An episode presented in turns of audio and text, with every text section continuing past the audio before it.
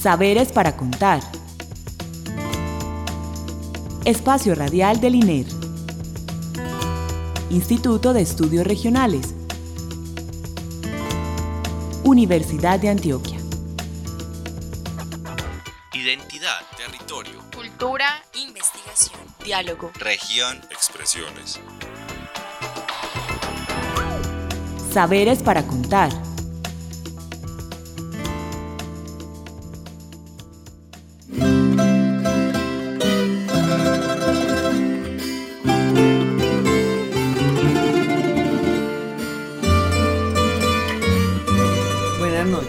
Les damos la bienvenida a nuestro programa Saberes para Contar, el espacio radial con el que el Instituto de Estudios Regionales comparte con ustedes los conocimientos que producimos en el INER, los grupos de investigación con quienes los producimos, las alianzas y demás experiencias que traen nuestros investigadores a esta cabina. Le damos las gracias a Alexis Ramírez por la asistencia técnica y la bienvenida a nuestra invitada Paula Enestrosa. Buenas noches, Paula. Buenas noches, Clara. Bueno, Paula es antropóloga y es investigadora del grupo eh, RESA, Recursos Estratégicos, Región y Dinámicas Socioambientales. Hoy vamos a hablar con Paula sobre un, un asunto súper importante que es el tema de restitución de tierras, específicamente en La Guajira. Entonces vamos a ver cómo hay un caso de una restitución a unos grupos indígenas en Nuevo Espinal, en La Guajira. Entonces, comencemos por eso, Paula. ¿Quiénes son? ¿Cómo fue? Cuéntanos un poco, hagámosle como una introducción, porque es, porque es importante este tema del que vamos a hablar. Ok, perfecto, Clara. Eh, el tema surge a partir de todo el contexto de la ley 44633, que es la de ley de restitución de tierras para las comunidades indígenas. Eh, surge en el año 2012 como un proceso priorizado por la Mesa Nacional Indígena, en donde consideran que esta comunidad ni siquiera era resguardo en la época, este asentamiento de Nuevo Espinal había sido víctima durante más de 20 años de diversas afectaciones asociadas directamente al conflicto armado, pero también subyacentes, lo cual había eh, había incidido de forma muy negativa en el disfrute y goce de sus derechos territoriales. Pero no tenía algo que ver también el hecho de que estuvieran ahí el cerrejón al lado de ellos. El proceso de la comunidad empieza precisamente ahí. Cuando se instala en el Cerrejón finales de los 80, principios de los 90, eh, específicamente en el municipio de Barrancas, Nuevo Espinal está ubicado en el municipio de Barrancas. Eso es media Guajira, Eso Guajira. es media Guajira, Sí. es media Guajira. Eh, la comunidad queda en los bordes del Cerrejón, quedan los botaderos, eh, pero no queda ¿Qué incluida. es un botadero, Pablo? Un botadero es donde ya la mina arroja sus material estéril, que es el que no tiene ningún material que se pueda beneficiar ni se pueda extraer para mayor productividad económica. Entonces van generando unos, unos lugares de reubicación de esos botaderos, pero esta comunidad que no quedó además con, los, con la licencia ambiental incluida en zona de influencia directa, sino que se desconoció, empezó a percibir daños a su salud, afectaciones. ¿Por qué? Les llegaba el polvillo, les llegaba el ruido, el polvillo contaminaba sus fuentes de agua, contaminaba sus animales y la población adulta eh, y de menores empezó a sentir afectaciones en sus vías respiratorias. Entonces empiezan contra el cerrejón todo un proceso jurídico. De hecho, se reconoce como la primera acción de tutela que se instaura eh, entre 1991 y 1993, en donde ellos reclaman que los reubiquen porque ya es imposible la vida de, de esta comunidad en ese asentamiento. ¿Y quiénes son ellos, Paula? ¿Cuántos son? ¿Quiénes son? ¿De qué comunidad? Etcétera. Bueno, eh, son guayús, son indígenas guayú que toda la vida habían habitado esta zona. Obviamente los guayú tienen una itinerancia, pero tenían una ancestralidad ahí, en ese espacio, porque además su ancestralidad está dada entre los guayú por la ubicación de su cementerio. Ahí tenían su cementerio. Y el guayú donde tiene su cementerio tiene su territorio. Empiezan allí eh, no recuerdo muy bien, eran en esa época creo que aproximadamente 300 familias que tenían recursos hídricos, ellos hablan de que las condiciones físicas y naturales de, ese- de esa población les permitió una forma de vida muy digna, pero estas 300 familias, como te digo, empiezan a verse tan afectadas y en ese proceso empiezan entonces a reubicarse en otras zonas de La Guajira. Ese es una de un desplazamiento. Un desplazamiento. De hecho, un, todo un debate con la unidad de restitución de tierras, que fue la que nos contrató, en donde nosotros acogimos el concepto de desplazamiento negociado, que, del que habla el Centro de Memoria Histórica para el caso de San Carlos, que es un desplazamiento que bien la comunidad accede, pero es obligada. Es obligada porque las condiciones de, vida ya no le dan para más, entonces se tienen que ir. Entonces, aproximadamente en el año 1903 falla la acción de tutela. ¿1900 qué? 1993, perdón, falla la acción de tutela y les reconocen el derecho a que los reubiquen. Pero ahí empieza todo el conflicto territorial. Si uno entiende el territorio de una concepción más amplia, donde no es solo lo físico, es lo cultural, las relaciones sociales que hay ahí, la ancestralidad entre los guayú, hay una afectación muy importante porque se dividen. Unos clanes se van para un resguardo que se llama 4 de noviembre y otros clanes, que es la forma de división de ellos, se van para esta zona de Nuevo Espinal, no constituida como resguardo, sino como unos predios que les cede el INCODER para que ellos los habiten con la promesa de que prontamente les constituirían el resguardo. ¿Y supuestamente eran baldíos o qué? Supuestamente eran baldíos, otros sí los compraron, pero y otros eran del mismo Cerrejón. Entonces el Cerrejón también les cede esos terrenos y ellos se ubican ahí, llegan con más afectaciones. ¿Por qué? Porque aquí pues lastimosamente no podemos mostrar el mapa, pero quedan en todo un corredor estratégico de paso de grupos armados ilegales, quedan al lado del Cerrejón, con otras afectaciones, pero igual quedan vecinos del Cerrejón. Cerrejón se vuelve un lugar estratégico de confrontación en donde sufre constantes atentados por parte de los diferentes frentes guerrilleros que había ahí. Y finalmente entonces la población queda inmersa en el conflicto armado. O sea, queda en un espacio de confrontación de diferentes grupos criminales. Entonces, decías que estaban muy cerquita de, del Cerrejón pero si ellos se habían ido por afectaciones, ahora volvían ahí cerquita otra vez afectaciones, ¿o qué? No, en términos de la ubicación ya no tenían las mismas afectaciones, porque la otra estaban al lado del botadero. Ya. Aquí quedan en otra zona, colindante, más una zona de esas de amortiguación, de esos predios que van guardando estas mineras como para posibles expansiones, entonces quedan en otras condiciones y ahí empiezan a restablecer su comunidad, aproximadamente unas 160 familias, si no estoy mal, se desplazan para allá y como les decía, empiezan paulatinamente a ser víctimas del conflicto armado.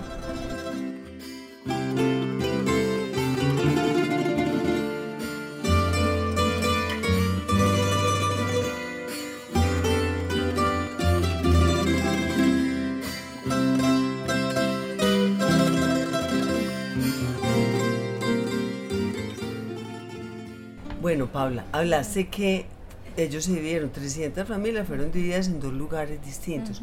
¿Eso qué les significó a ellos? O sea, se fue unos clanes para un lado y otros clanes para otro, ¿cierto? Pero ¿qué, ¿qué les significó en términos, no sé, de organización indígena, de, de, su comprensión del territorio de una manera más colectiva, allá pues menos colectiva, o la división de, de unos clanes para allá y para otros para otro lado? Pues no afectó demasiado. ¿Qué? ¿Cómo interpretan, interpretaron eso ustedes? Finalmente, como la organización Guayú es clanil, digamos que en términos de esa estructuración social, no necesariamente hubo tanto conflicto. Hubo conflicto en términos de qué? De que muchas familias que se fueron para el 4 de noviembre llegaron a un lugar desértico sin, sin lugares de vivienda. O sea, ellos, los relatos son tristes. O sea, llega aquí la volqueta, nos recoge nuestras cosas de noche y nos bota en un lugar. En un desierto. En un desierto sin infraestructura. Entonces, algunos se quedaron ahí reconstruyendo y ahí sí es cuando ciertas familias en ciertos clanes se empiezan a dispersar otros se van para Ato Nuevo, que en eso era un corregimiento por el tema minero crece y ya es un municipio. Pero un, un, corregimiento un mestizo o qué? Mestizo, igual allá es muy guayú, pero llegan a unos corregimientos donde ya no hay ese territorio extenso que ellos habitan, sino pequeñas parcelas donde no pueden tener sus chivos, donde no pueden tener sus cultivos y donde empiezan a depender de otro tipo de, ayudas económicas. Entonces, digamos que en términos de clanes se mantienen las estructuras en estos dos, pero sí empieza a haber una dispersión porque las condiciones no favorecen la, el restablecimiento de las condiciones de vida. Y en los dos asentamientos, tanto el 4 de noviembre como Nuevo Espinal, las condiciones eran las mismas en términos de, tener agua, tierra para los chivos, pues, o no, había uno más afectado que otro. Pues el 4 de noviembre tenía, sí, tenía su acceso a su, porque es, es terreno que ellos podían habitar y Nuevo Espinal también.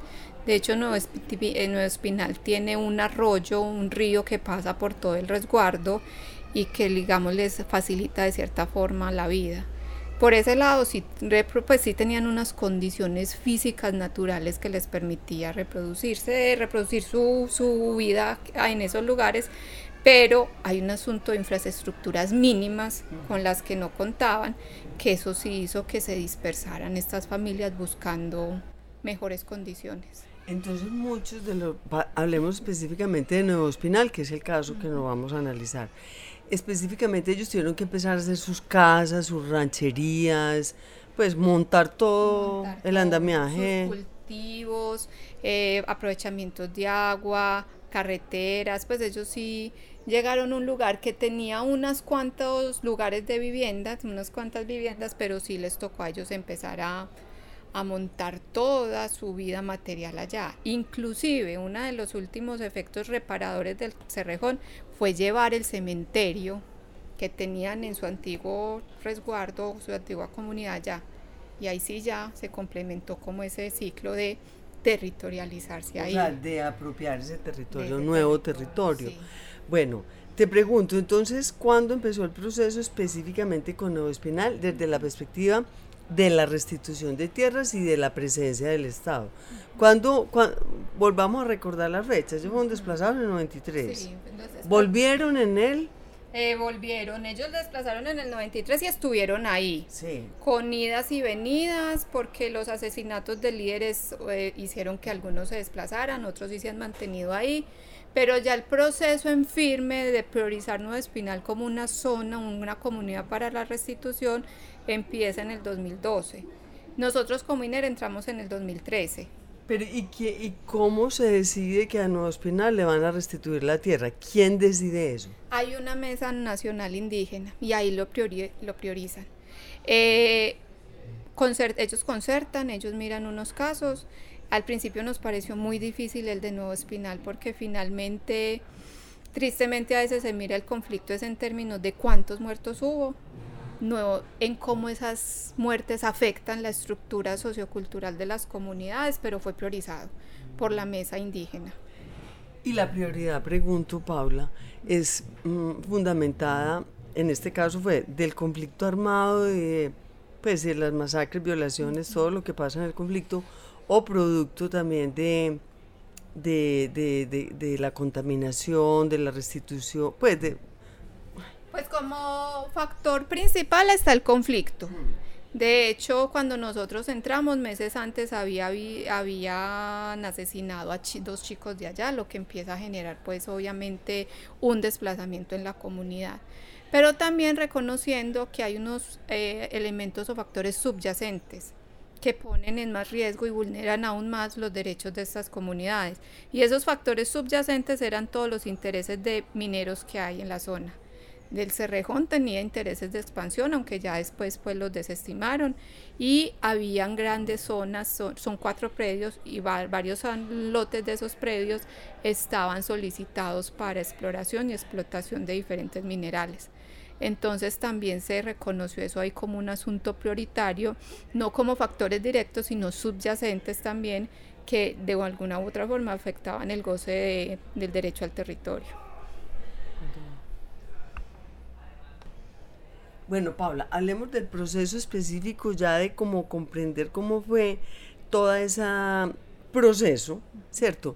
Para poder que la comunidad de Nuevo Espinal pudiera acceder a la tierra como resguardo. ¿Eso cómo empezó? ¿Qué fases tiene? ¿Por qué llegó el INER? Ya nos contaste que la Mesa Indígena Nacional lo había priorizado, pero ¿cómo es eso? ¿Eso cómo se da? Bueno, eh, al INER nos llega la invitación directa. ¿Por qué? Porque el INER tenía experiencia de trabajo con comunidades guayú, con, de con dos de sus grupos, el grupo de Cultura, Violencia y Territorio y el grupo RERSA. Eh, entonces, reconociendo como esa experticia con población guayú, se priorizó el INER porque digamos que en esta primera etapa estos procesos de restitución eh, tenían mucho énfasis en la parte cultural. Entonces ahí em, empezamos los contactos, eh, un poco demorado pues, pero ya al final de 2013 pudimos empezar el proyecto. Eh, nosotros llegamos cuando ya la, toda la unidad de restitución de tierra había hecho el proceso de concertación con la comunidad de que fuéramos nosotros INER los que hiciéramos el proceso.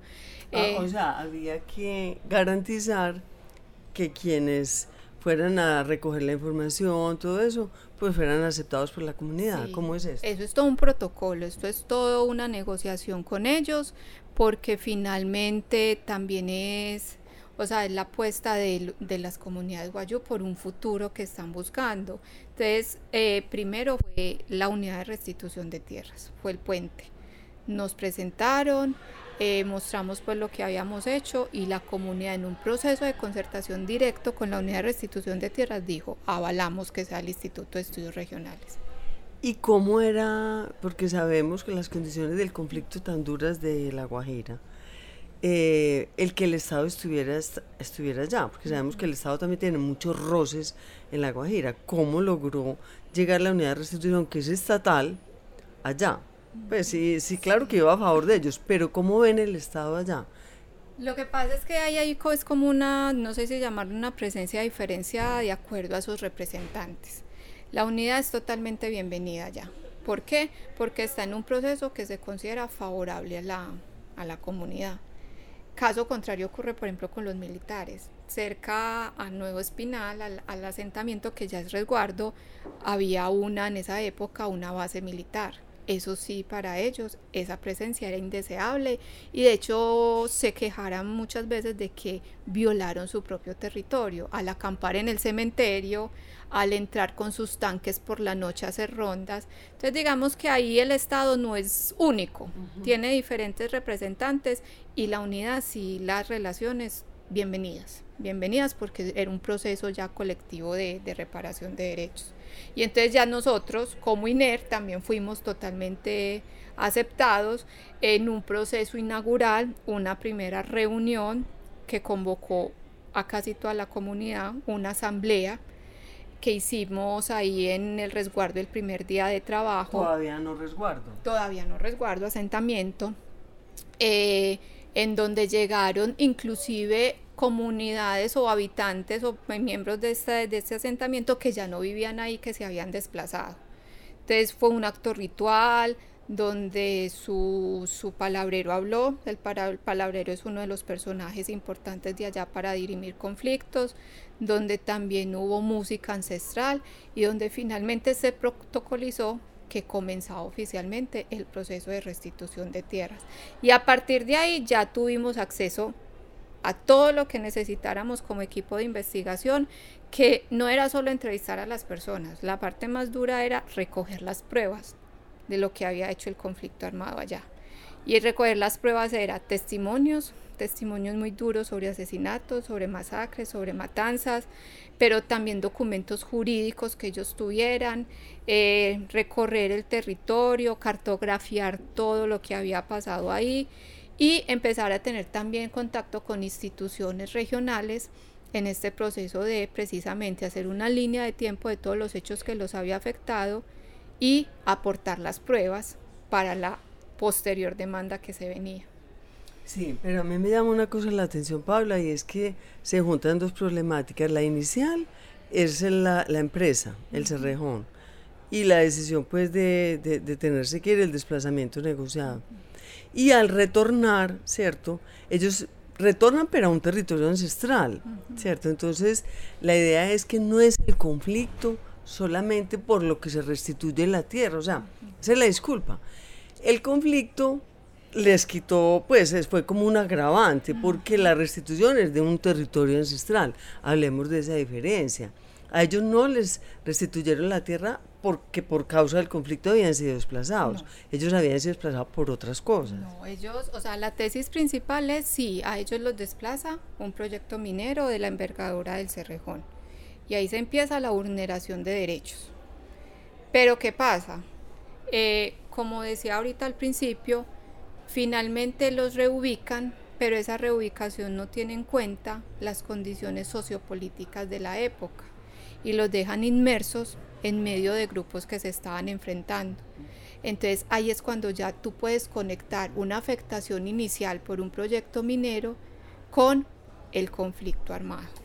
Así de sencillo. Muy claro queda ahora.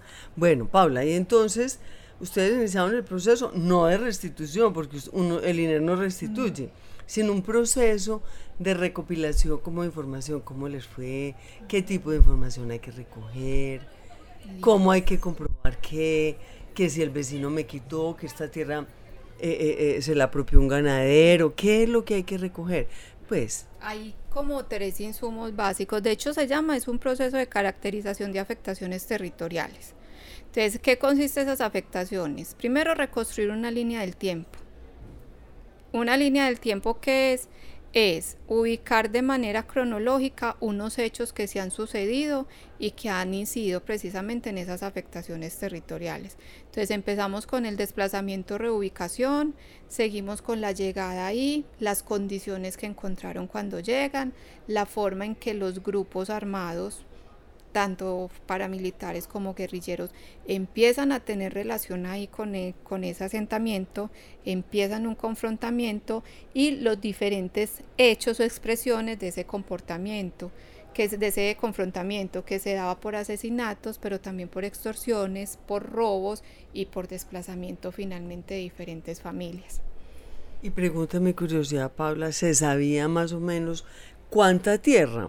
O sea, pues de antemano se sabía a cuánto aspiraban, ¿no? Eso como es. Sí, eso sí estaba clarísimo, porque desde que los desplazaron y los reubicaron ahí, eh, ellos quedaron en cuatro predios. Entonces ellos reclamaban era la restitución de derechos sobre esos cuatro predios, es decir, que se configurara el resguardo. Esa era la petición máxima del resguardo, eh, que finalmente comprendía, no recuerdo muy bien la extensión, no era mucho, eh, por ahí 260 hectáreas, pero que para las familias era fundamental porque hecho cada, cada predio respondía a una familia que conformaba ese clan. Entonces era fundamental ese, ese asunto ahí. Eh, Paula, mira, eh, y como hablabas de movilidad, ellos son muy, muy migrantes por el territorio, se mueven mucho por el territorio.